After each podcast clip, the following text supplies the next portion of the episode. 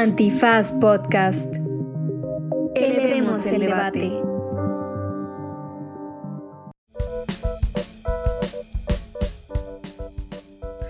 Hola, hola, bienvenidos a otra cita de su estética unisex.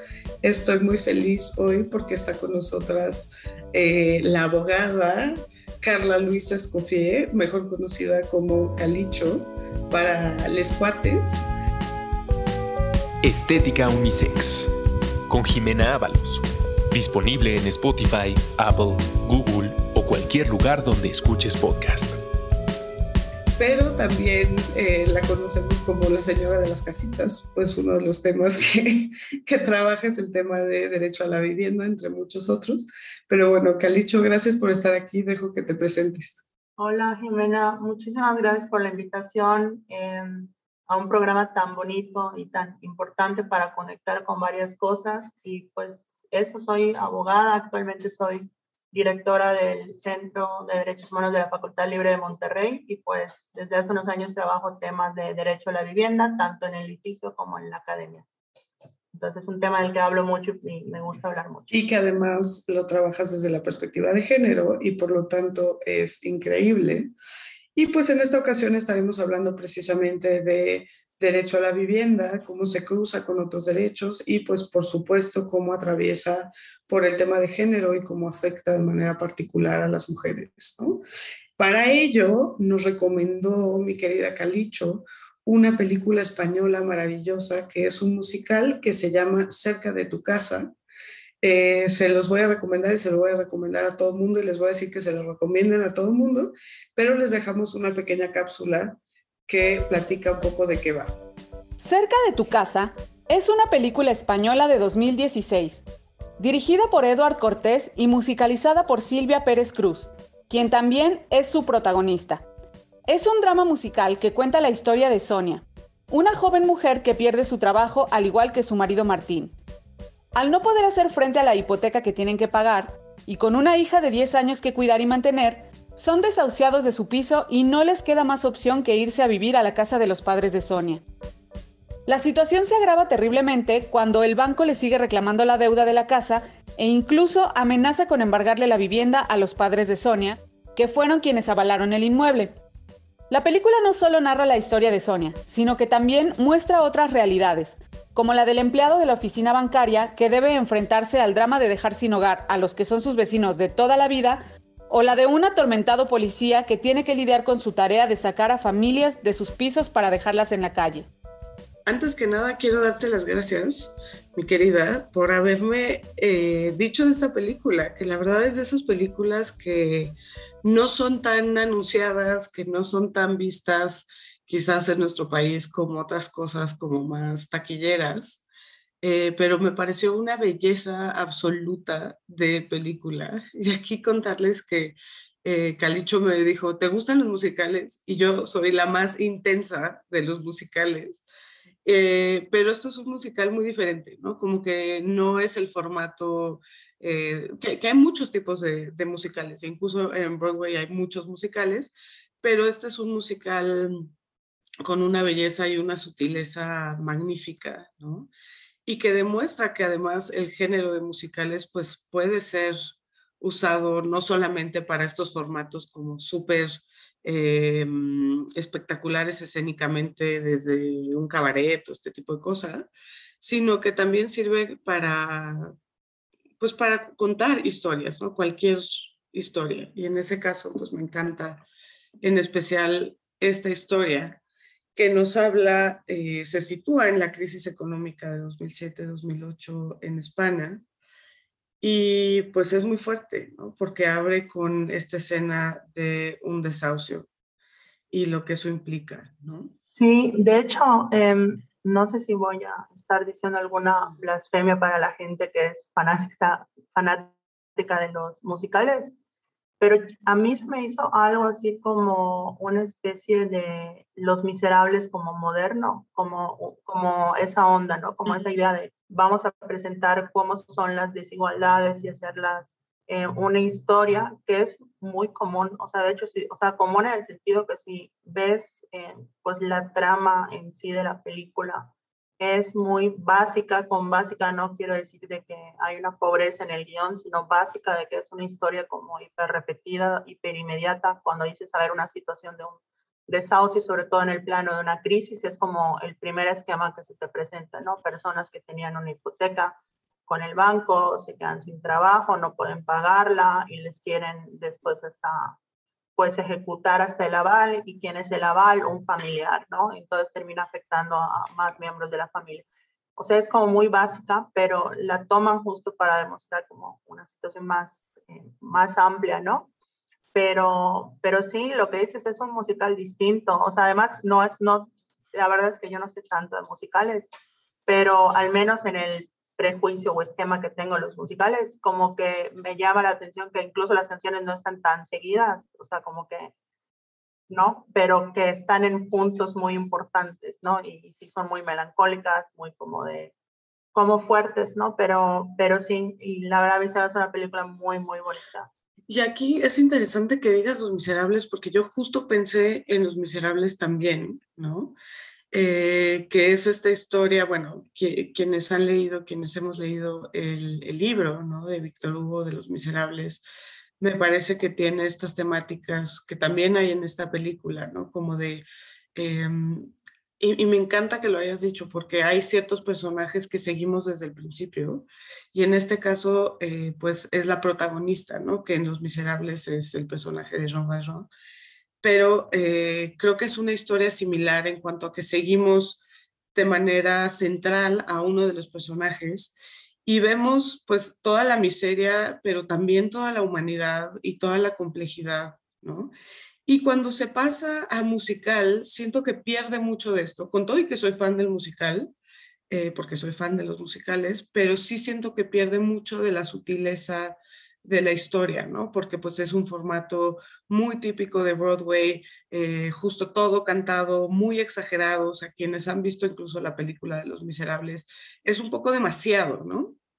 Entonces, lo que me encanta de esta película es justo eso, o sea, rescata como este espíritu de, eh, pues como yo hubiera querido en un mundo ideal que fuera eh, el musical de Los Miserables, la, obra literaria, ¿no? Entonces me encanta, eh, digo, y, repito, me encanta el musical de Los Miserables también, pero sí es otra cosa, ¿no? le quitan, lo, lo hacen tan grande que le quitan un poco estas sutilezas que tienen que ver con las emociones y eh, pues personajes que son miserables, pero ¿por qué son miserables? ¿no? Esa parte me parece como muy, muy interesante. Eh, y además la música está compuesta por la actriz principal, que es música y cantante, que se llama Sonia Pérez Cruz, que me parece una cosa extraordinaria. O sea, de verdad, eh, es un gran descubrimiento para mí. Muchas gracias, Calicho. Pero sí, em, creo que también tiene, y, quizás podamos entrar en esto, ¿no? Como los distintos personajes que vemos, eh, desde luego tenemos a esta familia, ¿no? Que repito, la película empieza con esta escena de un desahucio, ¿no? Y lo impactante que es cómo la policía entra a la casa de una persona y lo saca, ¿no? Y paralelamente tenemos a estos personajes que son como los villanos, ¿no? El policía eh, el banquero que está cobrando, la jefa del banquero, ¿no? Y empezamos a entender, pues, que el problema realmente es el sistema, ¿no? O sea, desde luego que las personas juegan un rol para mantener ese sistema, pero pareciera que, eh, pues, el, problema es el modelo macroeconómico y eh, el, el, sistema, ¿no? ¿Qué opinas tú? No, totalmente. O sea, em, de hecho, empiezo a, reaccionar esto que dices con algo que dijiste dos pasitos atrás, que es como con la música, porque yo, yo llego realmente a la película por una canción, ¿no? que es la de No hay tanto pan, ¿no? que es una canción que me encanta, que, que la descubrí en esas em, vueltas que te da YouTube y el Internet, que de repente apareces frente a algo que, que te marca, y pues por todo el, pues el, activismo, trabajo que, he hecho de derecho a la vivienda, pues creo que siempre nos gusta como toparnos con, canciones, con música que de alguna manera tocan las cosas que vivimos y que trabajamos, ¿no? em, no sé, canciones sobre género, canciones sobre desaparecidos, etc. Entonces, em, y pues en este caso en particular, pues me movía la canción y justo me llamaba la atención que era una canción que parecía muy como, no sé si decir teatral, pero como que, no sé, tenía una fuerza que no sabía de dónde venía. Luego me enteré que era un musical, entonces como que yo dije, ah, bueno, vamos a ver musical. Pero, em, y justo, o sea, lo que hace la historia es que refleja muy bien, o sea, no dice, no sobreteoriza la tortilla ni, ni, ni, ni, inventa el hilo negro, pero lo que hace es presenta de una forma muy muy directa, muy humana, muy sencilla y por lo tanto poderosa, o sea, sencilla en el, en el sentido fuerte de la palabra que, diría yo, ¿no? claro, y, cómo se llama, y justo refleja eso, pero con otra perspectiva, y es eso que tú decías, ¿no? Estos villanos que realmente son piezas de algo, ¿no? O sea, no son el villano que decide, eh, digamos, planea, opera, ¿no? Y, y busca una, un fin en sí mismo, sino que es algo más estructural y, por ejemplo, en España lo que ocurrió en la crisis fue que fue una tormenta perfecta de varias cosas que estaban, estaban mal. Y una de las muchas, ¿no? O sea, no, os voy a poner un ejemplo, es el tema de la dación de pago, ¿no? ¿Qué es la dación de pago? De hecho, es algo que a veces en México no sabemos qué es porque es algo tan obvio que no nos enseñan en las facultades. Eh, pero resulta que en España, en esa época, en la, bueno, entiendo que todavía ya sí le perdí de cómo acabó esta iniciativa de, de quitar la, de poner la, la, dación de pago, pero lo que ocurría es que, pues en México, si tú tienes una, una hipoteca, ¿no? Eh, pues te la ejecutan, digamos, no pagas y pues te quitan lo que hayas puesto como la garantía, ¿no? Una casa, ¿no? Te quitan la casa y la lógica es, bueno, como no pagaste, te quito la casa, yo la remato y con el dinero recupero y punto. ¿no? Y ahí acabó el asunto. Dicho de manera muy fría, porque obviamente hay toda una vida, un desgaste y, unos dolores atravesados por esta explicación. En España no pasaba eso. Como no hay dación de pago, quiere decir que te quitaban la casa, la vendían, se quedan con el dinero de la venta, pero toda la deuda que tú tenías con el banco la seguías teniendo, ¿no? En, Eso parece como irreal es que, insisto, o sea, ¿por qué en las facultades no nos explican lo que es la dación de pago? Porque es algo como muy obvio de que, hay, pues obviamente si estás poniendo una casa en garantía, el nombre lo dice, ¿no? Eran cosas obvias, ¿no? Obvias que, pero que en España no lo eran, ¿no? Y que realmente eso se volvió una reivindicación del movimiento del derecho a la vivienda. Y lo pongo como ejemplo porque entran estas formas tan complejas de violaciones a derechos humanos en las cuales eh, ya no hay un villano como tal, ¿no? O sea, la época de los eh, Hitlers y, personas y figuras como muy específicas, no se hizo que ha acabado, porque por supuesto que siguen habiendo, pero cuando ves temas como de género, por supuesto que hay casos muy específicos que, que esta persona está, decide, hace, ¿no? Y es como que la, la que comete la violencia, la que hay que detener pero cuando ves la fotografía más amplia, pues es algo mucho más complejo, ¿no? Y no depende, no es un sistema, es un, eso es un sistema, no, no es algo que dependa de una persona. Lo mismo pasa con varias violaciones al derecho a la vivienda. Y, cuando ves que hay cosas como, por ejemplo, que en tu país no hay dación de pago, pues entran todas estas dinámicas de incluso la gente que opera esto y dice, bueno, pues yo no estoy haciendo nada ilegal, pues es que yo no estoy, ¿no? O sea, yo como banco no estoy obligado a esto. Y estas justificaciones que podría ser un símil con esto de la banalización del mal. O sea, no quiero ser, em, digamos, grotesca porque sé que todo el análisis de Ana Arendt fue como para graves violaciones a derechos humanos que tienen que ver con vida e integridad, pero sí creo que ocurren con otras formas de violaciones a derechos humanos, que incluye esto, ¿no? De los desahucios. Me encanta esta reflexión porque me parece que justo es lo que hace esta película, ¿no? O sea, nos muestra como eh, la realidad de esta familia y es devastador, ¿no? Y cómo estas frases tan aprendidas, ¿no? En donde, bueno, pues hay que pagar las deudas, ¿no? Eh, y que incluso las pagan mucho para, perdón, repiten mucho estas frases para justificarse em, los dos personajes que vemos que trabajan en el banco, ¿no? Donde dicen, a ver, bueno, si tienes una deuda, tienes que pagarla y así es, y si no la pagas, pues hay consecuencias, ¿no? Que es un poco este discurso ya muy aprendido, ¿no? Y que, bueno, pues hay que trabajar, ¿no? Como, y escuchas eso frente a la realidad que estás viendo con esta familia, ¿no? Frente a la total imposibilidad de pagar esa deuda. Que ni siquiera es una cantidad enorme para esa fecha, pero sí es para ellos un imposible. Y es como, qué cosa tan totalmente absurda, ¿no? Y ahí es donde me hace mucho eco esto que dices de, la banalización del mal, ¿no? Como em, eh, la incapacidad que o más bien cómo estos sistemas están diseñados para perder la humanidad de las personas, ¿no?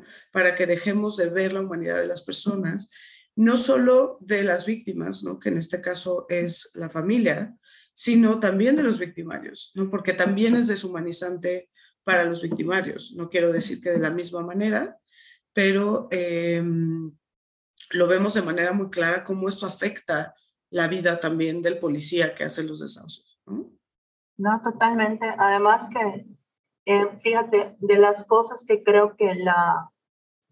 No, no sé si diría que le faltó a la película, porque no, no, no estoy segura si hay que exigirle a una película de estos temas que abarquen todo y absolutamente todo.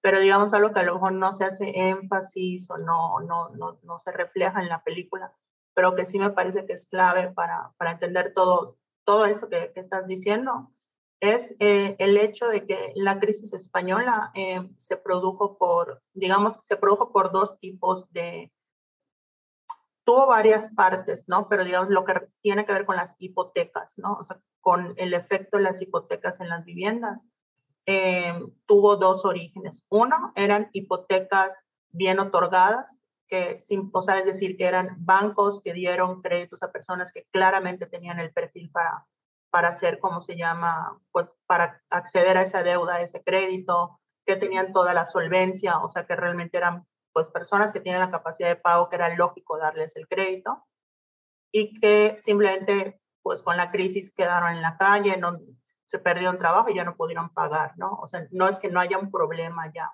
pero lo que quiero decir es que digamos que eran dadas de buena fe por los bancos, pero hubieran muchas, y eso fue como de las cosas que movilizó tanto a la gente, es que hubieron muchas que fueron dadas de mala fe. Es decir, los bancos en España empezaron un poquito lo que ocurrió en Estados Unidos con los créditos subprime, con algunas diferencias, pero es la misma idea.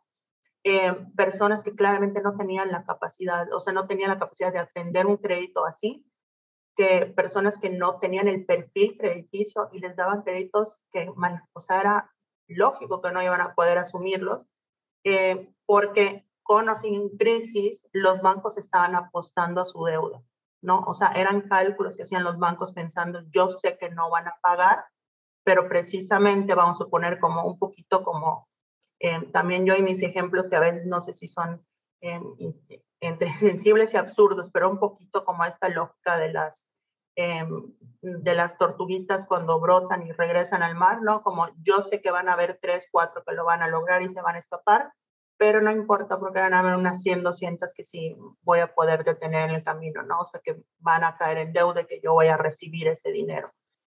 Eh, llega la crisis y pues obviamente si la gente que recibió créditos de buena fe no pudo pagar, los que recibió de mala fe, pues ni te cuento, ¿no? Entonces, eh, porque ya creo que se muestra mucho como, y, y, por eso también en la reacción social fue hacia los bancos, o sea, porque más allá que es una crisis que tú puedes decir, no, es que mira, Em, los factores económicos, la inversión externa, bla, bla, bla. O sea, sí, pero había una decisión de bancos, del sector bancario, que era intencionada, ¿no? De vamos a aprovecharnos de las personas que no pueden pagar un crédito. Entonces, y además que se vendían luego con paquetes a fondos buitre, o sea, había todo un sistema, pero que era, allá sí no puedes decir que es el sistema difuso y, y todas y todos somos víctimas de él. No, o sea, allá sí habían como decisiones eh, de mala fe y destinadas a eso, ¿no? Eh, que creo que eso no se refleja en la película, pero es importante señalarlo, ¿no? Y que creo que también em, tiene que ver con esta tremenda desigualdad de poder con un agente económico como son los bancos, ¿no? Y como incluso lo dicen en la película, que pues son contratos de adhesión en donde la letra chiquita nadie te la explica, en donde no hay la posibilidad de negociar y decir no estoy de acuerdo con esto, preferiría esto, ¿no? Entonces, pues estás totalmente atado de manos ante una situación así, pero lo que me hablas, pues e, e, es todavía más grave porque es dolo, ¿no? O sea, ahí sí hay una práctica, pues no solamente abusiva desde este lugar capitalista, sino ya realmente malintencionada. Sí, totalmente. De hecho, em, y, que se está replicando ese esquema en, varios países, insisto, en Estados Unidos pasó lo mismo. Em, ahorita con el, el, el COVID, eh, pues todo indica, y lo que se ha estado reportando en los últimos seis, diez meses, es que hay temores de que el COVID haya generado una burbuja inmobiliaria, ¿no? Otra burbuja, porque hay que recordar que la crisis española surge por una burbuja inmobiliaria, ¿no? Cuando estalla, se pierden empleos, se pierde dinero y la gente ya no puede pagar hipotecas, se ejecutan las hipotecas eh, y la gente que no tenía hipoteca pero rentaba, pues ya no pudo seguir pagando la renta, ¿no? Digamos que fue en cascada, ¿no? Pero el origen fue una burbuja, eh, eh, una burbuja inmobiliaria que explota, quiebra la economía y por consecuencia se da el problema de las hipotecas, aunque iban ligadas, ¿no? Pero el punto es que, pues ahorita se está, se está viendo ese, ese, ese patrón de que van en ciudades de Europa y Estados Unidos. Desgraciadamente yo no he encontrado análisis que se refieren a América Latina, pero que el COVID produjo una burbuja porque la gente se puso a comprar eh, pues como loca y, pues ante una crisis como una pandemia te vas a lo que te dicen que es la inversión más segura siempre, que es eh, los bienes raíces.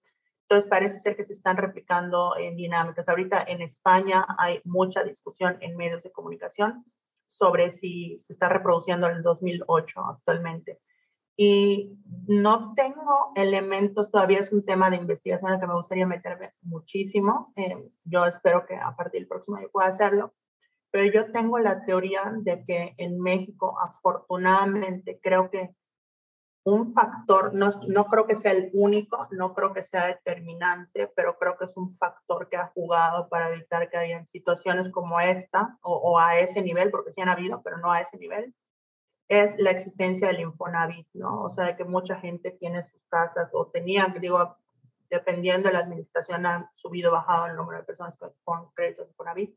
Y con todos los problemas y hechos y casos de corrupción del Infonavit, etcétera, pero que de alguna manera al ser un crédito eh, público y no privado, pues la lógica cambia un poquito, ¿no? De cómo incluso está esto, ¿no? Que es más fácil que en pandemia, por ejemplo, te hagan como algunas eh, consideraciones, ¿no? Pero no quiere decir que no estamos inmunes acá, ¿no? Y puede ocurrir en varios lados. Y también es eso, que creo que la película debe invitarnos a no pensar, estoy viendo una historia de España, sino estoy viendo una historia de España, pero que también pasó en Estados Unidos, también pasó en la crisis de, de, de Japón, también ha pasado en otras, ¿no? Entonces, y que ahorita cuando vemos que hay em, pues señales de alarma de que pueden haber burbujas inmobiliarias en Yucatán, en Jalisco, en Querétaro, pues como se llama, pues también creo que nos debe apelar esta historia, ¿no? Claro, y creo que además es una historia que habla pues de una desigualdad estructural que se ve a través del tema de vivienda, ¿no? Creo que en la película vemos como el absurdo de que esta familia no tenga casa, ¿no? De que esté una casa ya se las quitaron en la primera escena y hay este riesgo de que les van a quitar la segunda, ¿no? Que para esto me encanta eh, la escena del papá con la niña, en donde le va quitando sus cositas que están comiendo como en un tipo McDonald's o tal, y le va quitando, eh, y entonces el banco te quita esto, pero no está contento, entonces te quita esto, y al final, y a ella le queda un pedacito de hamburguesa de este tamaño, y al final, y le toma el pedazo y se lo come, le dice, y, y te toma lo último que tienes y se lo come, ¿no? Y eso es un poco como el, el, ambiente que genera para esta familia de una absoluta desesperación en donde como espectadores podemos empatizar totalmente con la familia y particularmente con la protagonista, ¿no? Y lo que implica para ella y lo que está dispuesta a hacer, ¿no? Que después hablamos un poco de esto, pero eh, de pronto vemos el contraste esta pareja de alemanes, ¿no? que no, esa es como su segunda casa, que, que es una casa súper lujosa donde podrían caber eh, otras familias, ¿no? Y aquí es donde me sale como lo comunista, así como real, ¿no? En donde dices, no es posible, ¿no? No es posible que esta casa esté vacía, que esta familia, e incluso hay una escena en donde no tienen comida porque eh, la mamá de la protagonista toma esta postura de que tiene que pagar primero la hipoteca para no perder el departamento, ¿no? Esta noción de lo importante que es tener un techo, ¿no? Y que eso tiene que ir antes de cualquier cosa. Y entonces van a esta casa que está sola, pero donde hay comida y donde hay luz y donde hay lujo, ¿no? Y pues ver ese contraste es muy impactante. No, total. Además que en una de las primeras escenas, como que está la pareja de alemanes en haciendo cosas a los sexuales en, la, en, el cuarto y toca, ¿no? La, la, esta Silvia, que es la personaje principal, y que ella pues está trabajando pues limpiando la casa, ¿no? Y que les pide, eh, disculpa, es que lo del mes, ¿no? Y no me acuerdo las cantidades, ¿no? Pero creo que era algo así como, ¿cuánto era? 240. Ah, y le da 300. Le dice, 300 te hace bien, algo así. O sea, como un momento de crisis, un momento de...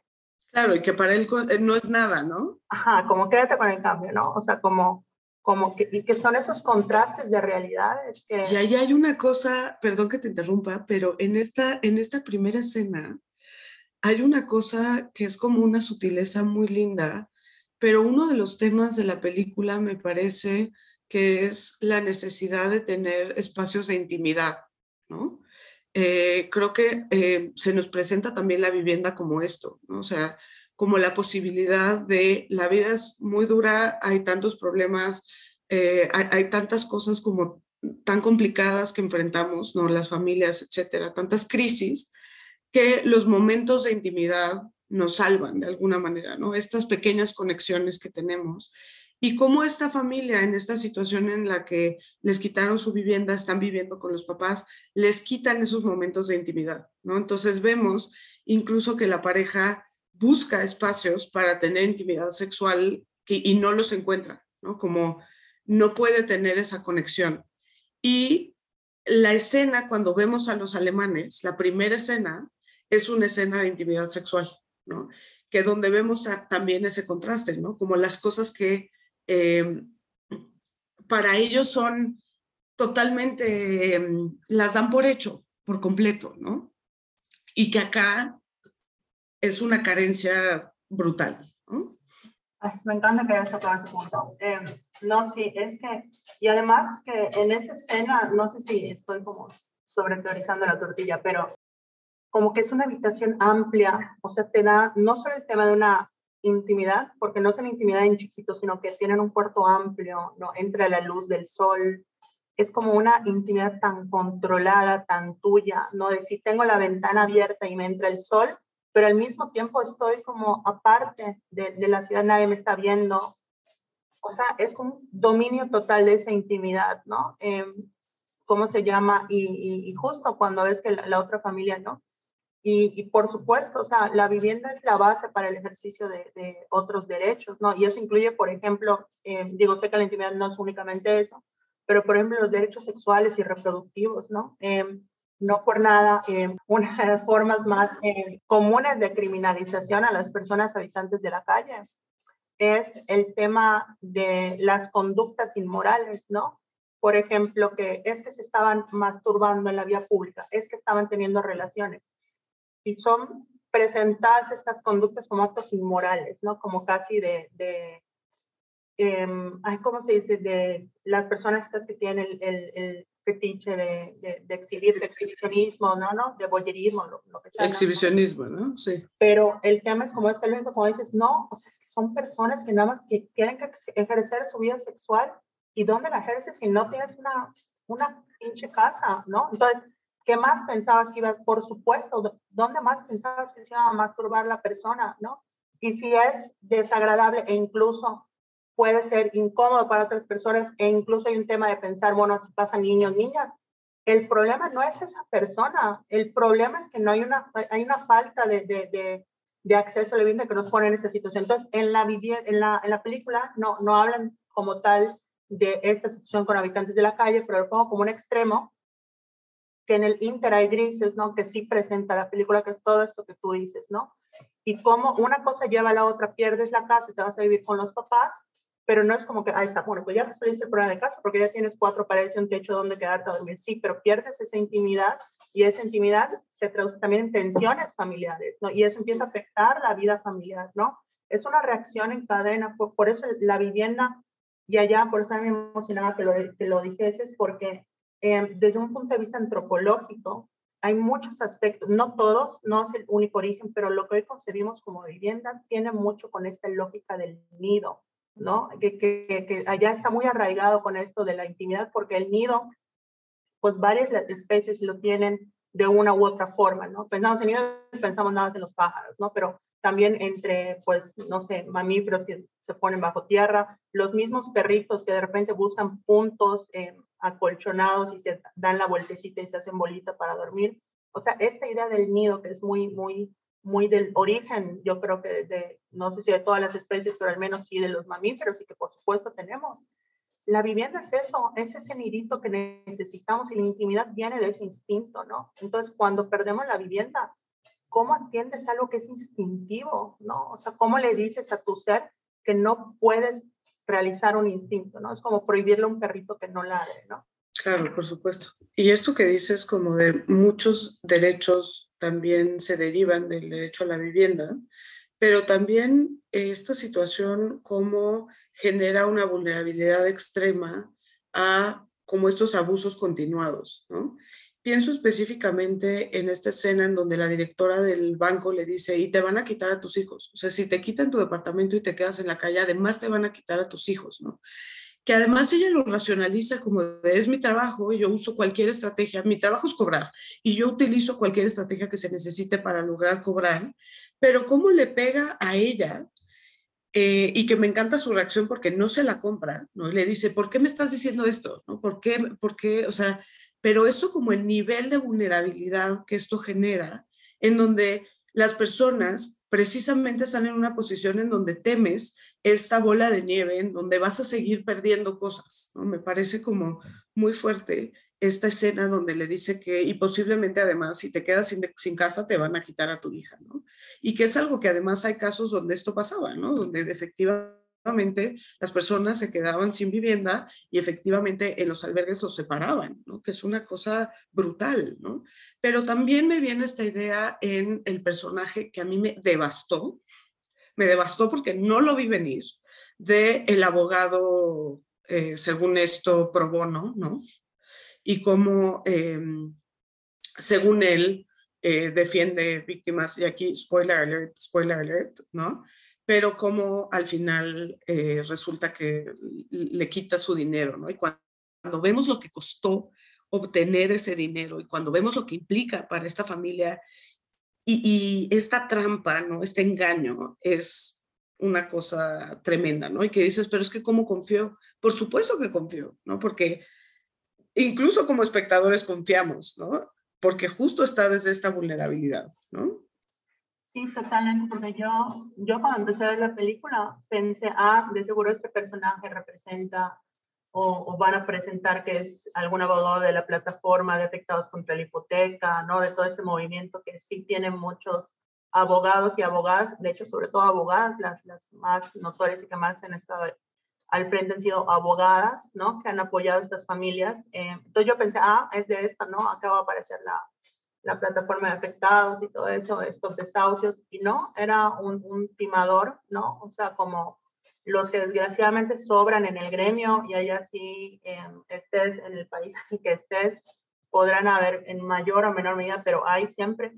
Y, y pues en estas crisis siempre hay personas del sector abogadil que buscan aprovecharlas. Y lo peor es que a mí me tocó bastante fuerte porque yo, por ejemplo, en las, las veces que he pues asesorado o hecho consulta a personas con, con temas de, de, arrendamiento de vivienda o, algún problema similar, eh, digo que no necesariamente acompaño después el caso, pero les oriento, los analizo.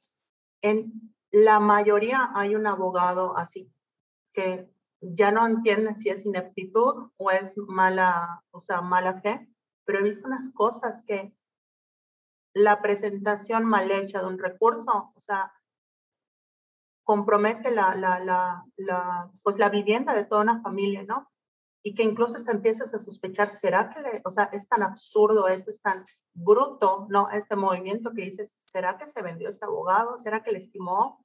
O si no se vendió, a lo mejor es como el de la película, ¿no? De, sí, sí, te, te estoy cobrando, te estoy cobrando, presento cualquier cosa que ni me doy cuenta y total me voy a desaparecer, ¿no?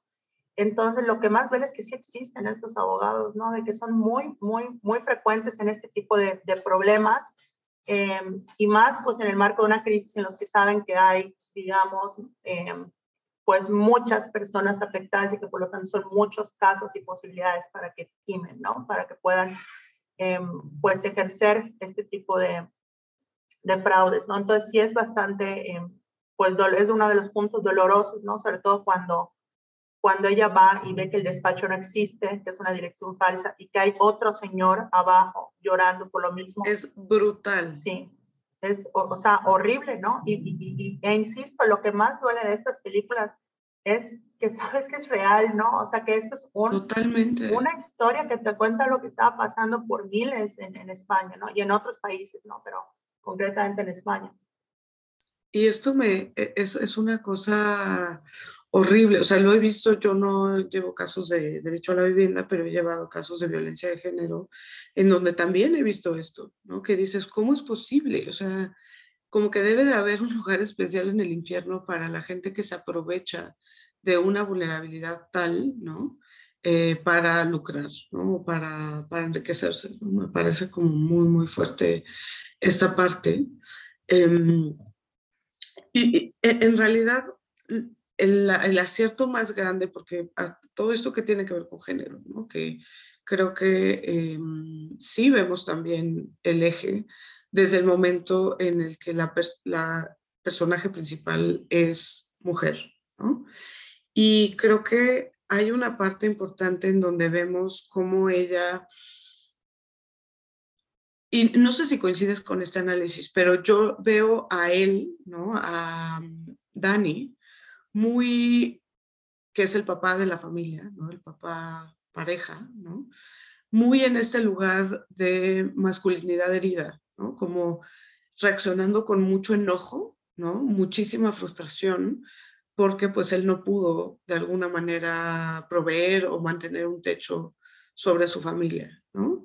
Y a ella a la vez, eh, pues tratando de hacer todo lo posible. Y hay esta escena que es devastadora, en donde ella va con el empleado del banco, que además sabemos que es su amigo de infancia, que su familia estuvo ahí para él, que su familia lo acogió incluso, o sea, la familia de ella acogió a quien es hoy el funcionario del banco, ¿no? Y eso pues nos habla de, de lo bien hecho que está esta noción de cómo deshumaniza, de cómo rompe los lazos este sistema, ¿no? Pero como ella incluso, pues, eh, y que es algo clásico del patriarcado, llega al punto de decir, eh, ten mi cuerpo, ¿no? Porque es lo que me queda. No, totalmente. De hecho, estaba como esperando que lleguemos a este punto que creo que es de los más sabrosos de la, de la película para analizar y pensar, eh, porque de entrada como otros, otras problemáticas de derechos humanos, no, no podemos hablar de vivienda si no hablamos de género, ¿no? Si, si excluimos la parte de género, no solo de que, bueno, está eh, no solo es que es una perspectiva que hay que tener siempre, sino que si la quitas, estás quitando gran parte del origen de los problemas de, la vivienda. Y por supuesto que en, la película eso se ve reflejado en varios aspectos, ¿no? De hecho, yo retomo a lo que ya mencionaste, em, que es esta escena en la que le dice, te van a quitar a tus hijos, ¿no? Normalmente em, hay esos juegos de culpa ¿no? De que si te quedas en la calle es, es tu culpa, ¿no? E, es, es, tu culpa siempre y en tu caso es que eres una mala madre, ¿no? La figura de la mala madre es como muy presente, incluso judicialmente es un argumento que se utiliza, ¿no? De que si estás en este problema es que tú has sido una mala madre que no has sabido proveer, cuidar y que por tus, tus, tus errores entonces estás exponiendo a tus propios hijos, ¿no? Es muy marcado como, o sea, insisto, judicialmente ves respuestas de autoridades o de, o de caseros, etcétera, en los juicios y la, la imagen de la, la acusación de mala madre es muy presente. Pero además, cuando le dicen esto, si te das cuenta, es como una mujer que está utilizando esa, esa moneda de la mala madre de te van a quitar a tus hijos como una forma de chantaje y presión. Y justo cuando Silvia, el personaje Silvia reacciona y dice, tú no me vas a acusar, no me van a quitar a mis hijos, no sé qué, la del banco como que hace una cara que para mí no sé cómo tú, tú la hayas visto, pero la reacción como que se queda, no, no es de susto, es como de introspección, como un susto de introspección que al menos yo no lo interpreté como, ay, se asustó de que le, alzó la voz, ¿no? Sino más de, ¿qué estoy haciendo? ¿No? O sea, de cómo yo desde mi situación de poder, decide mujer, pero una mujer con poder en ese momento que en medio de una crisis, ella era parte del banco, ella no estaba resintiendo la crisis, eh, termina reproduciendo esas herramientas del patriarcado en contra de las mujeres, porque pues obviamente a los señores no les decían a lo mejor lo de los hijos, ¿no? O sea, era como muy enfocado en, en, ese tema de género. Y por supuesto también lo que tú dices, ¿no? O sea, como por un lado la masculinidad, ¿no? Hace que estas situaciones sean entendidas desde la violencia, ¿no? Desde, desde, la agresividad, que lo podemos ver cuando el, el, el esposo de Silvia, que hace un alboroto en el banco y grita, insulta, pero también cómo lo canaliza hacia ella, ¿no? Y le empieza a acusar de que, ah, es que, ¿no? Sus celos con, con el, el, esta amistad que ahorita es el, que trabaja en el banco, ¿no? Ah, es que de seguro tú, tú estás como coqueteando con él, ¿no? Entonces traduce el problema que es estructural, que están él y ella envueltos, que tendrían que ver cómo salir adelante, es que tú estás con el del banco, ¿no? O sea, como tú, tú me estás engañando. Entonces traduce eso en una, en una, en una celosía en contra de ella, ¿no? Y empieza todo a volcarse en contra de ella. Entonces vemos como incluso en esa situación de dos personas eh, víctimas de estas hipotecas, de todo este, engramaje, pues turbio, oscuro y, escandaloso que fue el sistema de hipotecas de España en, esta época de la crisis, eh, terminan reproduciendo, o sea, no es igual, no es igual como lo viven las mujeres a como lo viven los hombres. Y también pongo allá el tema de los papás, porque pues en la película, en uno de los, como de los puntos que es importante en, la problemática resolver, es que, bueno, eh, si no pagan, les van a quitar la casa de los papás, que son los avales, ¿no?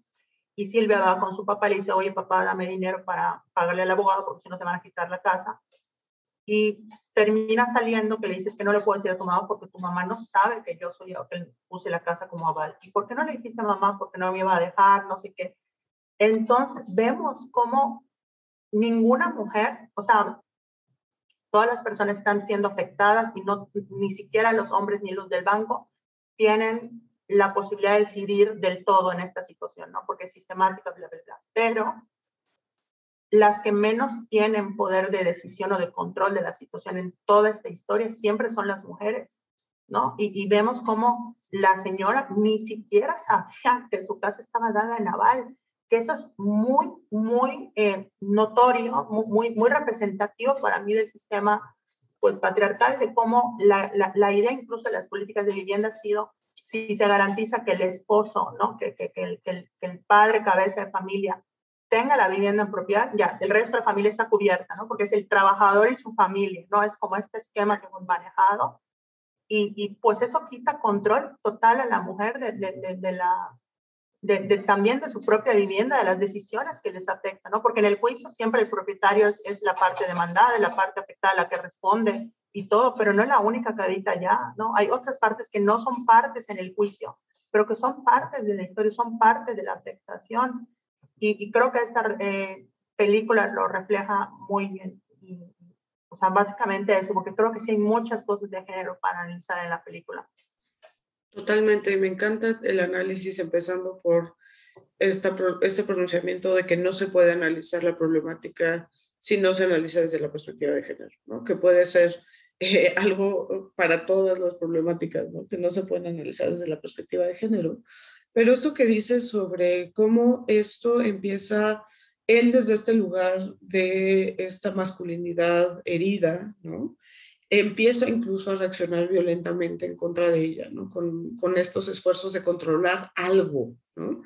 Y esto es algo que me remite también al trabajo de Rita Laura, que ya saben que es un chiste que le digo Rita Laura, como si fuera mi amiga, pero este, de Rita Laura Segato, que este, justo habla de esto, ¿no? De las potencias viriles, ¿no? Y de que cuando una de las potencias viriles eh, se ve amenazada o se ve totalmente disminuida, se busca de alguna manera compensar desde otros lados, ¿no? Y entonces documenta, por ejemplo, que en tiempos de crisis económica escala la violencia de pareja y escala la violencia en contra de las mujeres precisamente porque se da este fenómeno que vemos en la película, ¿no? Y esto eh, me parece que fue como brillante y genial tu análisis de género, el tema de la mala madre, eh, me parece brutal, ¿no? Porque pues es algo que ella también tiene internalizado de alguna manera y por eso está dispuesta a hacer lo que hace, ¿no? Porque eh, a él lo vemos más o menos descontrolado y a ella la vemos como muy enfocada, ¿no? Tratando de resolver el problema de una manera u otra y este, mm, desde este lugar también, ¿no? Como de, pero es que tengo que ser una buena madre, tengo que hacer esto para mi hija, ¿no? Y hay una parte que me pega muy duro, ¿no? antes de entrar al aspecto comunitario quizás, pero que vuelvo al tema de la intimidad y de las relaciones. ¿no? Creo que lo que los salva al final, eh, desde luego es la parte comunitaria, que ahorita hablaremos de eso, pero también es la parte de que sí encuentran una manera de conectar, ¿no? tanto desde la pareja como con la familia, ¿no? O sea, una de las cosas más fuertes es como la, la mamá se pone en este lugar de, eh, esa es una situación insostenible y entonces eh, deja de saludar, deja de convivir, etcétera. Y hay un punto en el que el papá le dice, te necesito, ¿no? esto ya es muy, muy difícil, te necesito, ¿no? Que es algo que venimos viendo también en la pareja de los protagonistas, ¿no? Eh, cómo la niña necesita también estos espacios de reír, de celebrar el cumpleaños, de estar con sus papás en la cama abrazada, ¿no? Y cómo eh, pues la crisis de vivienda cruza por todo esto, impide todo esto, pero lo importante de tener estos momentos eh, en donde incluso nos dan este bálsamo cuando la mamá le habla por teléfono a la hija y le dice te quiero, ¿no? cuando ella le había dicho ya perdiste a mi papá y estás a punto de perderme a mí y estás a punto de perder también a la niña. ¿no?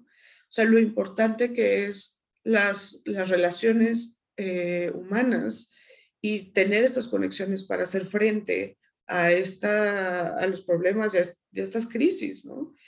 Y me pega porque justo, digo, yo nunca he estado en una situación remotamente similar a lo de esta familia, pero sí puedo compartir que eh, cuando no hay estos espacios ¿no? dentro de las dificultades cotidianas, pues está más o menos condenada una pareja, por ejemplo.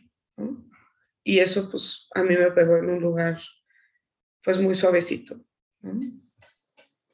¿no? totalmente. Es que creo que también son historias en las cuales es difícil no sentirse identificada, identificado porque porque atraviesa mucho, o, sea, al final del día atraviesa necesidades y, digamos, tejidos tan humanos, tan, tan básicos que todas y todos tenemos, porque al final del día yo creo que cuando ocurren estas cosas como esos desencuentros, reencuentros, que marca la película, pero que también nos ocurren en, en, la vida personal, ¿no? Que también acuerpamos cada quien desde su experiencia. Yo creo que al, allá es cuando ves qué es lo que se protege cuando protegemos el derecho a la vivienda, ¿no? Que para mí eso es muy básico, o sea, no es un tema de propiedad, es un tema de la posibilidad de tener eso, ¿no? o sea, de tener esos vínculos, de tener esa interacción familiar, ¿no? O sea, cuando se habla de protección a la familia, y no solo que se protege de que, ah, bueno, cuatro paredes ya está protegida porque nadie puede entrar, nadie puede pasar, no, o sea, también es esa protección del, del manejo de los espacios, de las dinámicas, ¿no? El, el, las dinámicas familiares se determinan mucho por la vivienda, al final del día son los espacios, ¿no? con la pandemia creo que se vio bastante, ¿no? O sea, cómo empezó a afectar, no sé, yo veía con mi, con mi alumnado, cómo les afectaba el, por ejemplo, tener que tomar clases en, en, en, su casa, que no era solo el tema de la incomodidad, etcétera, sino es el tema incluso hasta de poder opinar de temas, ¿no? O sea, no lo mismo lo que podían opinar en un salón de clase abiertamente a, saber que estaba escuchando a los papás, por ejemplo, ¿no? Eh, y lo mismo también cuando hablaban con sus novios, novias, parejas, eh, enamorados, lo que sea, era lo mismo, ¿no? Entonces, como en distintas etapas de la vida siempre está eso y la posibilidad de ejercer el derecho a la vivienda también eh, ayuda a esas relaciones familiares, ¿no? Y por lo tanto, eh, vuelvo a lo mismo, por eso también la vivienda es un tema de género, ¿no? O sea, la distribución de los espacios también tiene perspectiva de género, quién tiene acceso a qué espacios tiene perspectiva de género.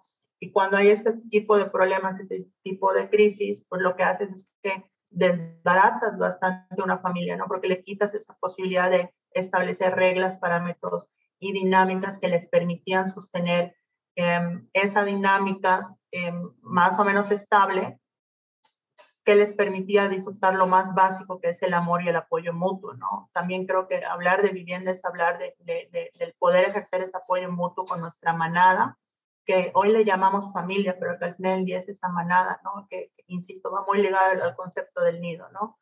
Em, y sí, totalmente. Y por eso creo que también siempre nos apelan estas historias, ¿no? incluso em, acá ya poniéndome, abriendo un poquito más el corazón, pero incluso también una vez como que estaba hablando con mi, con mi psicólogo y yo le dije, pero es que no entiendo por qué, de dónde me salió esto de, de meterme por el tema del derecho a la vivienda, ¿no? Y me empezó a decir, bueno, pues si me dejas opinar, yo creo que con esto que viviste, esto que te pasó, ¿no? Y ciertos puntos, me dijo, al final del día, comparte con estos casos de vivienda el tema del despojo, el tema de la desprotección, del sentirte expuesta, ¿no? De sentirte en un desamparo, ¿no? Y que creo que por esas vivencias es fácil conectar con eso. Y yo creo que le puede pasar a todo mundo, ¿no? Por eso esto que, que, compartes también creo que es muy obvio, ¿no? O sea, no obvio en el sentido de que, o sea, menos, sino al contrario, o sea, más es, es algo muy natural, ¿no? Cuando vemos estas historias y no sentir ese apego, porque al final el despojo, el desamparo, es algo que comprendemos, ¿no? Sobre todo las mujeres, pero todos los seres humanos comprendemos de alguna manera. Perdón que me extienda en esto, pero es que la verdad es que sí me apasiona mucho. No, qué, qué lindo y ya me tienes chillando, porque es muy importante, pues en este espacio que es la estética, justo hablar de por qué nos conectamos con ciertos temas, ¿no? ¿Por qué nos tocan esos temas o nos atraviesan? Eh, desde nuestras vidas y experiencias y nuestras cuerpos incluso, ¿no? Y pues en ese sentido me parece como súper, súper lindo esto que compartes, ¿no? Como, ¿por qué esta película nos genera esto, ¿no? Y que a mí me tumbó a llorar desde este lado, ¿no? Que es como en momentos de crisis con mi expareja yo pedía gritos estos espacios de, pues de risa, de, de que, que los tienen, ¿no? Y que los salva, los personajes, ¿no? Em, de reír, de, de, bailar, de besarse, de, de, de, alguna manera tener momentos de intimidad y de conexión que te salvan de este sistema tan deshumanizante que nos pinta la película. Entonces, pues sí, o sea, e, e, eso es como súper bello, ¿no? encontrar. Al final, para eso trabajamos, para eso vivimos, para eso instituciones. Todo lo que hacemos como humanidad y en individual es para proteger esas cosas que dices al final del día, al menos así lo veo yo. Y algo que me parece muy lindo del final. Porque pues podría ser una historia devastadora, pero también tiene un aspecto Los Miserables al final, en el sentido que termina con la lucha.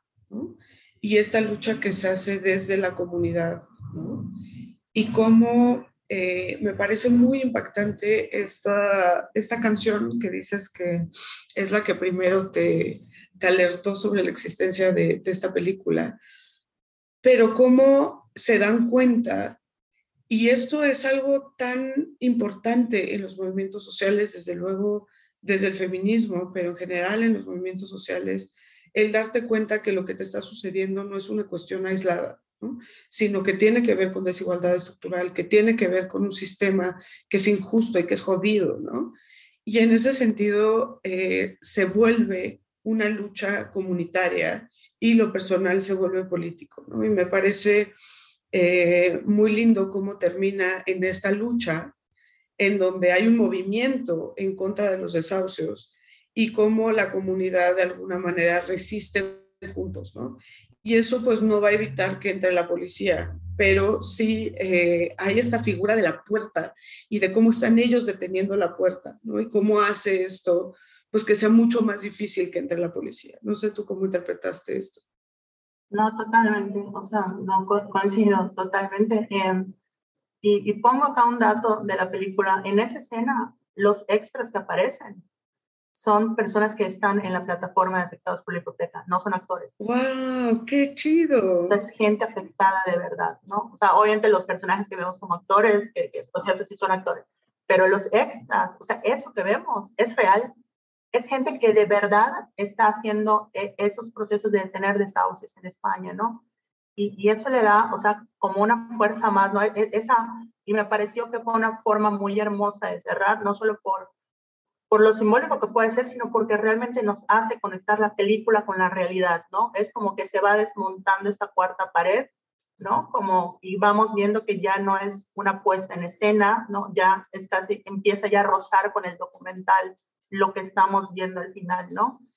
Eh, que eso me parece muy poderoso eh, y por supuesto, al final del día, yo creo que lo que nos salva en primer en primera instancia es estar juntas, juntos, ¿no? Eh, eh, eh, esos vínculos son lo que nos salvan, porque si no los tenemos, incluso cuando no hemos perdido todo, de alguna manera ya lo perdimos, ¿no? Porque sí, pero si tenemos esos vínculos, siempre hay algo que rescatar, siempre hay algo que, por lo que luchar y, siempre vale la pena, ¿no? Y, yo creo eso, o sea, realmente em, es muy fuerte los, los vínculos. Eh, pues que se hacen en, todos los movimientos urbanos, movimientos vecinales, eh, movimientos eh, no quiere decir que como todo movimiento no tenga sus problemas, sus encuentros, sus desencuentros, ¿no? Como también ocurre con el movimiento feminista, con el movimiento indigenista, con, con todos los demás, ¿no? El movimiento LGBT.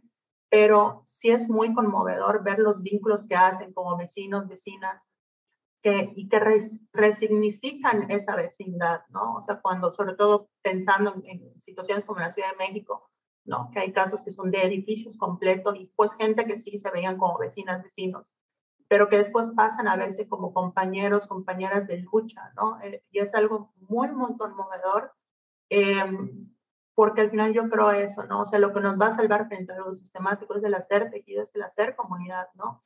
Que yo sí creo que el movimiento feminista ha inspirado muchísimo a otros movimientos al respecto, ¿no? O sea, yo creo que, que hasta cosas que quizá hayamos normalizado, estamos muy acostumbradas, pero el tema de arengas como la policía no me cuida, me cuidan mis amigas.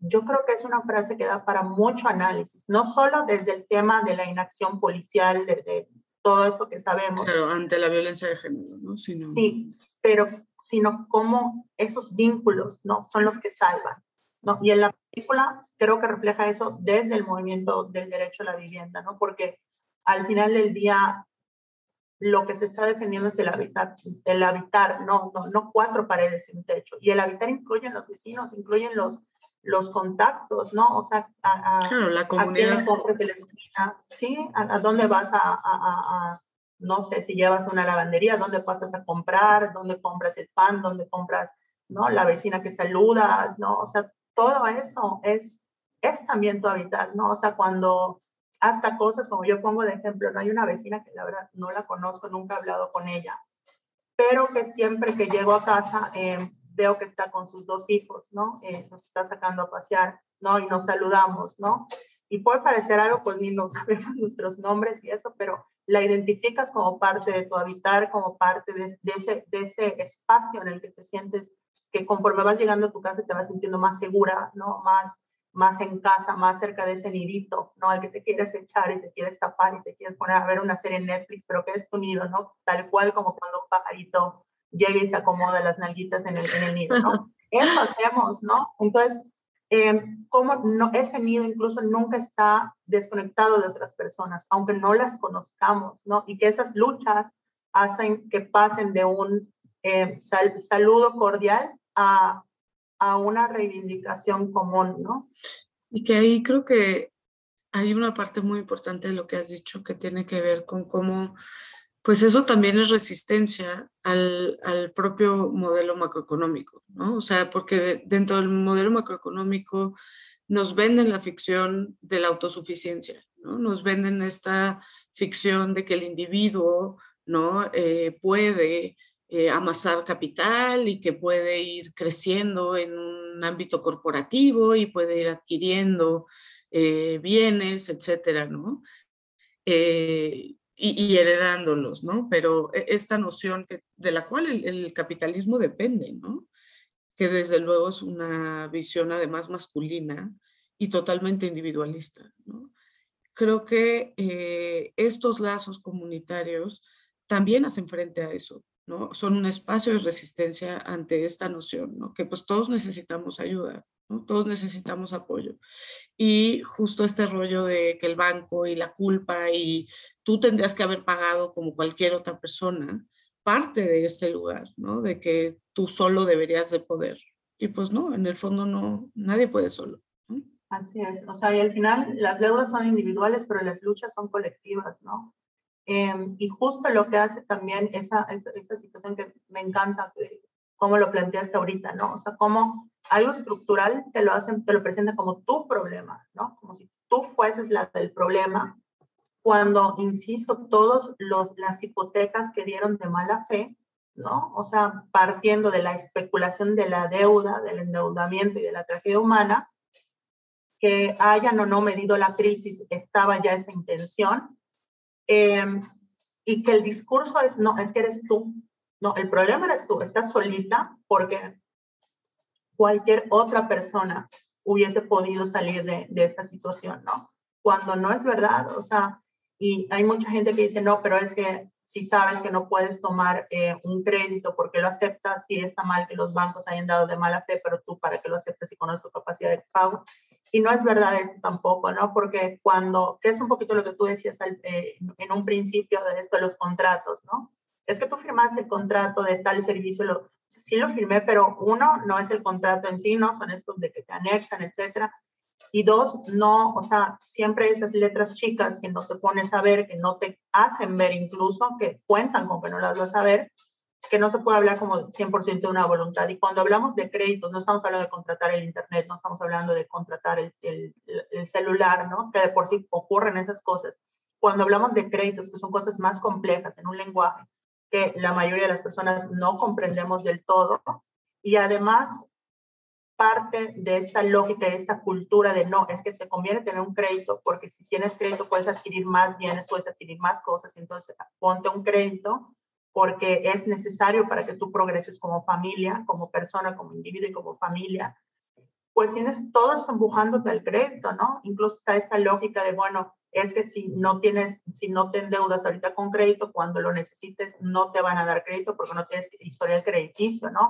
O sea, es como todo un sistema redondo que te dices que tienes que hacerlo. Entonces, cuando ves eso, pues no quito que puedan haber responsabilidades y cosas que cada quien puede manejar. Por supuesto, siempre hay capacidad de agencia, pero ves cómo está tan mermada que realmente culpabilizar a una persona por estar envuelta en una crisis económica y en un sistema basado en hipotecas de mala fe, pues es bastante perverso, ¿no? Y es esto de te individualizo y te digo, todo esto que tú acabas de decir que me encantó, ¿no? O sea, de, de es que es tu problema, cuando, espérate, esto es sistemático, estamos en una crisis, estamos en esto, y, pero me lo dices y yo me la creo, ¿no? Y, todo lo que viene con los problemas de, de, autoestima, de culpabilización, etc. Y que ahí hay una escena muy interesante en donde eh, también creo que es como una, una empleada del banco, ¿no?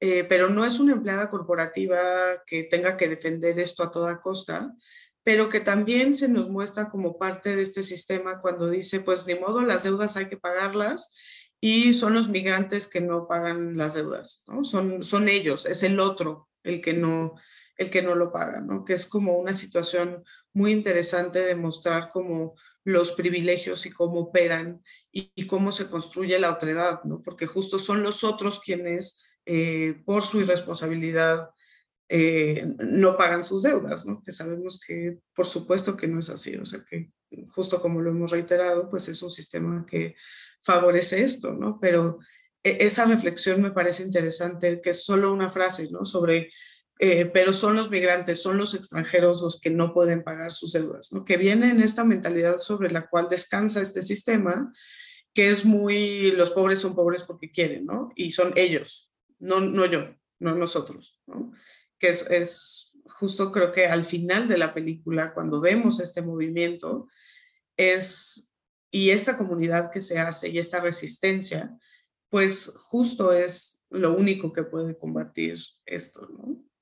No, totalmente. O sea, y al final, en, en, muchos temas de derechos humanos, yo creo que se les llama crisis cuando un problema que ya estaba empieza a tocar a las personas que antes no, ¿no? O sea, entonces, como estos temas de vivienda son vistos, hablo de los de vivienda, pero también los de género, también los de migración, los de todo, son vistos como una crisis cuando te toca, pero cuando no es, pues es que yo no estoy en ese problema. Entonces, si yo no estoy y además si no hice un gran esfuerzo para no estarlo, entonces, ¿qué habrán hecho los demás para estar en eso, no? O sea, cuando, y cuando vemos, por ejemplo, insisto con el tema del COVID, ¿no? En cómo la pandemia golpeó a varias personas, pero golpeó a varias personas también dependiendo de cómo estaban antes, ¿no? El antes de la pandemia fue determinante para el durante y el después. Entonces, eh, como esta lógica, pues a mí no me ha pasado esto, o, incluso está el tema de enfermarse o no enfermarse, como todo esto no, pues no, incluso no, no, me, no, no me he esforzado tanto para que no me pase, pues bruta la gente que sí, ¿no? Tanto de enfermarse como problemas económicos. Y dices, no, espérate, pero claro, o sea, ¿cómo vas a comparar cuando tú tienes, no sé, un sueldo fijo, etcétera? Puedes hacer home office a cuando tú eres una vendedora de churros en, en la calle, ¿no? Y que te toca salir, ¿no? O sea, entonces, lo mismo pasa con estos temas de, vivienda cuando hay crisis de vivienda, es esta lógica de si a mí no me pasó, ¿por qué a los demás sí? Entonces, no es una crisis, es un problema de, de la gente y, no, y nos, nos desvincula de algo que debería unirnos, ¿no? Claro y cómo nos, nos justo nos, nos vuelve a aislar, ¿no? A la parte individual, ¿no? Y que esto es muy interesante porque incluso me evoca las respuestas a la violencia de género, ¿no? Y cómo muchas mujeres después algo a deber estar haciendo, ¿no? Y seguro salió de noche y seguro estaba borracha y como yo nunca me pondría en esa posición, ¿no? Eh, incluso creo que fue una de las abogadas de Harvey Weinstein en algún momento, eh, que iba muy, muy coherente en su, en su entrevista, en su declaración, y en algún momento le dijeron, oye, pero ¿y no te has puesto en el lugar de las mujeres a quienes violentó este cuate? Y ella contestó, yo nunca me pondría en una posición así, ¿no? Que justo es esto, ¿no? Como si dependiera de ti, ¿no? No, a ti. Em, no, justamente es que es eso, porque al final del día nos, nos impide hacer esos vínculos, esos tejidos que tanto necesitamos para, para comprender, ¿no? Y cómo interiorizamos eso. Em, que justo con el ejemplo que dabas, yo creo que también, o no, lo sé cómo lo ves, yo sospecho que hay un poquito incluso como de temor de que cuando ves que eres susceptible, eh, a sufrir una violencia por tu situación, por ser clase media en medio de una crisis, por ser una mujer, por ser bla, bla, bla. Eh, una reacción es que creo que también tiene que ver con la autodefensa de alguna manera, como un, mecanismo de, de, defensa, es el justificar por qué a otras personas sí les pasó eso y a ti no, ¿no? De que, bueno, es que estas mujeres sufrieron violencia. Bueno, ok, yo no tengo que vivir eso porque yo no estoy haciendo esto que ellas, ¿no? Entonces, siento que también hay un poquito de eso, que... Sí, claro, y a mí no me va a pasar porque yo no hago lo que ellas hicieron, ¿no? O sea. Que a, un cierto nivel puede ser, no digo justificable, entendible, ¿no? Porque creo que nos pasa, ¿no? De, vuelvo al ejemplo del COVID, perdón, pero cuando ya son esas historias, bueno, al principio de la pandemia, cuando sí estaba todavía peor de lo que está, no estoy diciendo que ahorita no, no, no, no estamos pasando bien, y que ya haya acabado la pandemia, pero cuando inició, o sea, yo sí recuerdo que incluso por momentos, por un mecanismo de, de defensa, cuando oía una historia o algo, decía, no, a ver, bueno, pero calmada, a ti no te va a pasar porque esto, ¿no? Como que tú no estás haciendo esto, etcétera. Que se entiende de dónde pueden venir, pero que lo traduzcamos ya como la, la, la perspectiva o el ojo político con el que vamos a leer una situación, pues allá sí es un error porque nos, nos desvincula por completo de, de, una realidad de la que seguimos participando, de activa, pasivamente, y de la que nunca vamos a poder estar exentas, ¿no? Tanto del tema de género como de los temas de vivienda, ¿no? Con esto de una, lo que implica una crisis económica por la vivienda, ¿no? Y, sobre todo creo que es una reflexión muy importante porque, insisto, con la pandemia, el, todo el tema de los créditos del mercado inmobiliario se movió de una manera muy rara que nadie está entendiendo. O sea, tú lees los análisis, los informes que se han hecho y la conclusión es que hay temor de que puedan haber burbujas en varios lados. pero al mismo tiempo se están comportando de manera muy anómalas, no es como las burbujas que teníamos conocimiento previamente eh, y que no sabemos cómo pueden impactar. Entonces, ojalá y no, no pasen a más, pero lo que sí quiero decir es cómo, cómo nos preparamos para saber que ante crisis que pueden darse de este tipo, eh, no reproduzcamos esos esquemas de, pues no es mi problema, es que los demás hicieron o no hicieron, ¿no? Oye, un poco para cerrar, me interesa, creo que también hay una reflexión ahí sobre el tema generacional, ¿no? Porque los papás pues sí pudieron adquirir este mueble y hasta el momento lo han podido conservar. Y pues vemos a esta familia joven que pues eh, parece imposible, ¿no?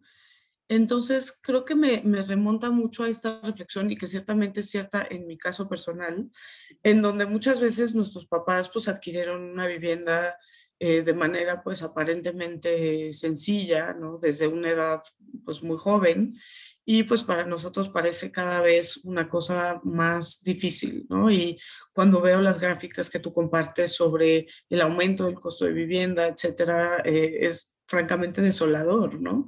Eh, ¿Cómo viste esto? ¿Es cierto esto de que las, las generaciones anteriores podían tener mejor acceso a la vivienda o mayor acceso a la vivienda? Sí, totalmente. O sea, también es que me, me encanta cómo has estructurado todo el, el, podcast porque los puntos que he estado tocando me parecen buenísimos y me dan para, o sea, yo, yo por mí me quedo así todo el fin de semana conversando de estos temas. Pero no, es que justamente uno de los juegos más macabros es eso. O sea, adquirir una vivienda en propiedad no es igual ahorita que en la época de nuestros papás por varios aspectos, por porque en ese entonces no había una financiarización de la vivienda como hay hoy día, entonces no, no escalaban los precios tan rápido, eh, los mercados de vivienda se manejaban o, se sostenían del valor de uso, es decir, a cuántas personas quieren comprar una casa para vivir, entonces cuántas hay que producir, ¿no? Em, entre otros factores, ¿no? Eh, que actualmente no, no, no hay, o sea, gran parte del mercado de viviendas se mueve por la especulación, por la financiarización y por lo tanto eso implica que el mismo mercado cuenta con que tengan que elevarse los, los precios de las viviendas, porque allá está la ganancia de las personas que pues están en ese mercado y que no, que eso pues obviamente afecta a las personas que sí están adquiriendo, no para revender, sino para darle un valor de uso, pues para usarlas, para vivirlas. Entonces sí es un escenario más complicado que justo eh, ha sido bastante macabro porque al principio, hace como unos 20 años más o menos, eh, incluso menos, a lo mejor hace 10 años, tú leías en internet notas que eran que eh, los, las nuevas, los millennials, la generación que no quiere salir de casa de sus papás, los millennials prefieren viajar que comprarse una casa, los millennials son más desinteresados por cómo se llama, por asentarse cabeza, los millennials son más inmaduros y, y maduran más tarde. Y todos estos discursos eran una forma de culpabilizarnos de la capacidad de, adquirir, una vivienda que no, no teníamos, no tenemos igual, ¿no? O sea, entonces, por supuesto que vas a viajar más si sabes que no hay perspectiva de que puedas comprar una vivienda propia y lo que te queda es, bueno, ver cómo solucionar el tema habitacional y al mismo tiempo, bueno, pues también tienes que disfrutar, o sea, digamos, insisto, es que se nos olvida y parece que, me parece muy macabro que tengamos que recordar y justificar que la vida es para vivirla. O sea, el trabajo, todo lo que hacemos es para tomarnos una chela, es, es, para estar con es la verdad, es para estar con Claro, y sale en la película. Qué importante es ese momento en el que están en la cama riendo, ¿no? Sí, es que es para, hasta digo que la lucha de los derechos humanos es para eso, porque es para que la gente no sufra y se tomen una chela y estén riendo y estén, ¿no? O sea, y, y es eso, estar con, con las sobrinas, estar, eso, eso es la vida. Entonces, por supuesto que cuando no tienes eso dices, bueno, pues que, a qué sí me alcanza como para poder disfrutar esto, ¿no? En, en, en, esta, en, en este lugar en el que voy a estar según las estadísticas 79, 80 años, pues bueno, pero la cosa no era un tema de decisión, ¿no? Hasta esto macabro de, de la generación que no quiere salirse de casa de sus papás, no, es que no pueden salirse de casa de sus papás, ¿no? O sea, ¿quién a esta puede salirse, en, en, estos años puede salirse a los 19 años de casa de sus papás en ciudades como Ciudad de México, ¿no? O, o, en, o en, Jalisco, ¿no?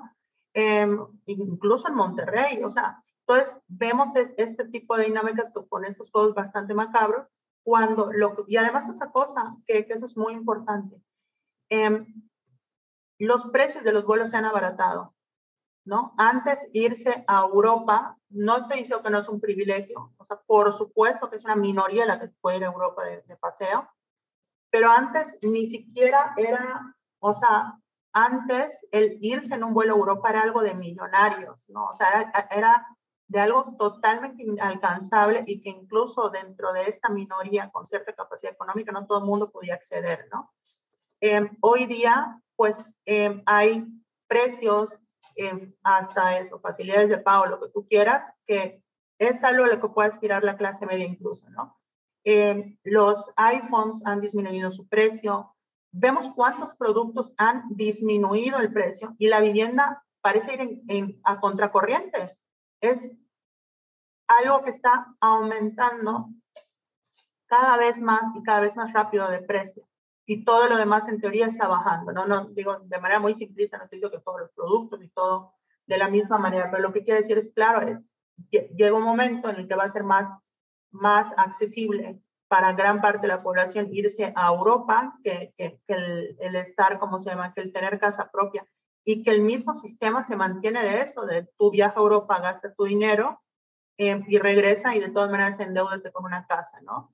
Entonces, es, eso está bastante perverso, pero yo creo que hay que entenderlo porque lo que ha generado es mucha frustración y volvemos a lo mismo, de, de, sentir culpa por algo que es estructural.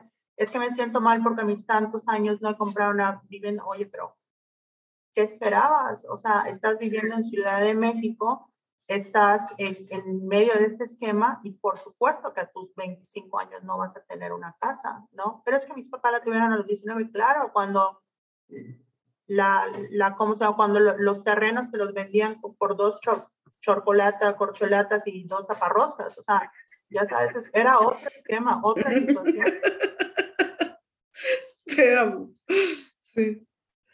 Sí, sí. Y bueno, pues yo claramente, eh, aunque pues estoy en un contexto de muchísimo privilegio, parece imposible el adquirir una, una vivienda, ¿no? particularmente en Ciudad de México. Pero bueno, esto, eh, volvamos para cerrar. Eh, quiero darte las gracias por, por haber venido, desde luego. Me encanta platicar contigo. Todos los puntos que haces son así como on point. Eh, y además, pues gracias por habernos recomendado esta película. Eh, se la voy a recomendar a todo el mundo porque me parece hermosísima la música, me parece de verdad muy, muy linda. Y bueno, con todas estas reflexiones que han salido aquí, ¿no? Entonces, muchas gracias, mi querida, por estar aquí. No, muchas gracias a ti por la invitación. La verdad es que, no sé, es como muy fresco y me encanta mucho poder platicar de este tema, pero también desde una perspectiva que no sea como el derecho en sí, sino como, y a partir de algo tan bonito como es una película, ¿no? Que, que creo que eso también permite que se pueda conectar con una problemática a otros niveles, ¿no? Sobre todo más humanos, más, más, más de carne, ¿no? Entonces, muchísimas gracias. Y que eso es lo que hace el arte, ¿no? Bueno, el, el buen arte, ¿no? Eh, justo permitirnos esto. Eh, no sé si quieres dejarnos tus redes para poder seguir la conversación. Claro, en Twitter e Instagram estoy como arroba calicho, o sea, K-A-L-Y-C-H-O. Muchas gracias, mi querida. Hasta la próxima.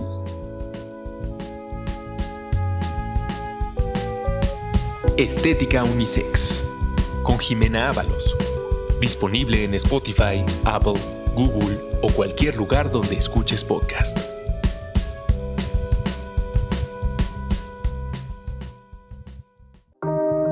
Antifaz Podcast.